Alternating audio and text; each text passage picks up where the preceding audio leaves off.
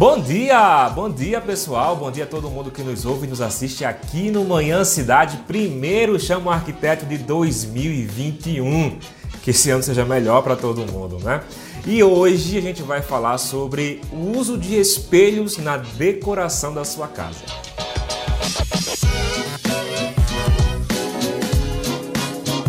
Para começar, eu queria dizer que esse tema é uma sugestão de um seguidor lá do meu Instagram, o arroba Arquitetura, o seguidor Diógenes. Diógenes é para você essa coluna. Então, pessoal, eu acho que todo mundo já sabe que os espelhos são uma carta na manga na decoração, né? É quase que uma ferramenta, um truque que vai te ajudar ali em muitas situações e talvez a mais comum delas é deixar o seu ambiente, que é pequeno, com uma cara de um ambiente maior, mais amplo, espaçoso, mais confortável, né?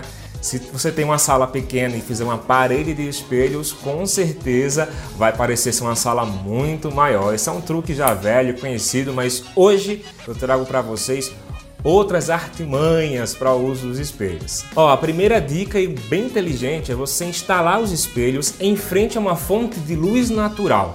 Eu estou falando de quê? É uma janela, uma porta, Qualquer lugar por onde a luz do sol entre na sua casa, coloca um espelho ali bem em frente, sabe por quê? A luz vai bater no espelho e refletir em todo o ambiente, iluminando, jogando luz, colocando o astral lá em cima de todo aquele cômodo. É uma ideia maravilhosa, funciona super bem, é fácil e além do que, a segunda dica, usando o espelho em frente a uma janela, por exemplo, você consegue refletir uma paisagem bonita, né? Se você não tem uma janela, pode colocar o espelho em frente a um objeto de decoração, um quadro, uma escultura. Só não fica muito legal colocar espelho em frente a uma parede lisa, sem nada, né? Porque aí você está apenas replicando aquela superfície que não tem muito a mostrar. Pessoal, e sabe aquelas casas que tem a sala de estar integrada com a sala de jantar, integrada com a cozinha e quase que vira um corredor? A gente costuma falar que vira uma língua bem comprida. Bom, para a gente quebrar um pouco essa impressão de algo muito, muito comprido, de um corredor muito longo, a gente coloca espelhos, faz uma parede de espelhos em uma das paredes laterais. Dessa maneira, quando a gente chegar nessa parte que instalou os espelhos, a gente vai ter uma sensação de que na lateral também há uma profundidade. É uma sacada muito bacana para tirar aquela certa claustrofobia, né? aquela, aquela sensação de corredor muito comprido. E vocês sabem né, que hoje em dia não existem apenas os espelhos tradicionais, há espelhos coloridos, espelhos em bronze, dourado, espelhos rosé.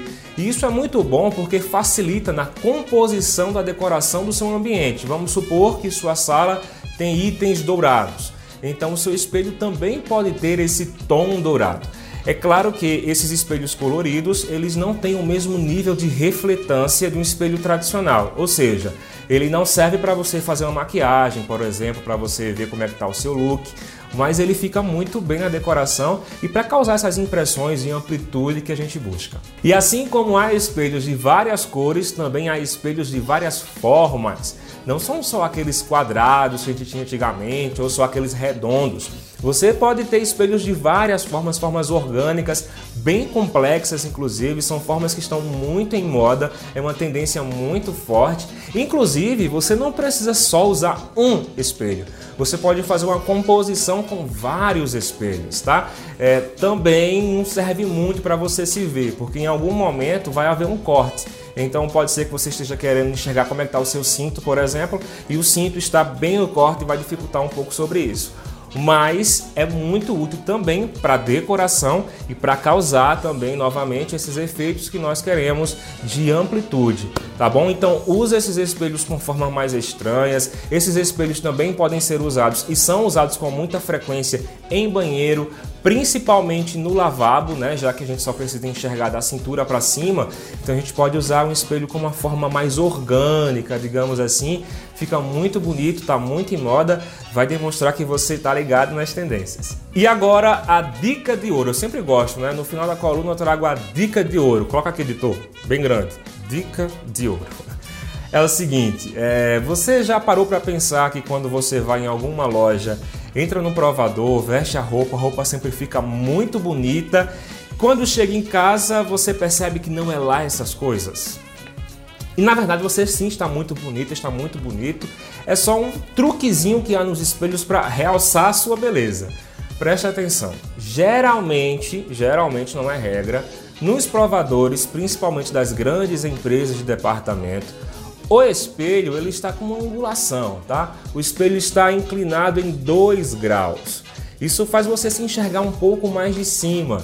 Sabe aquele truque também da selfie, quando você levanta um pouco o celular para esconder a papada, que muita gente não gosta? Pois bem, é mais ou menos sobre isso. O espelho também tem esse poder de fazer você se enxergar um pouco mais de cima, tá? Então, inclinação de 2 graus. Como eu disse, isso só vai realçar a sua beleza, isso não vai te enganar.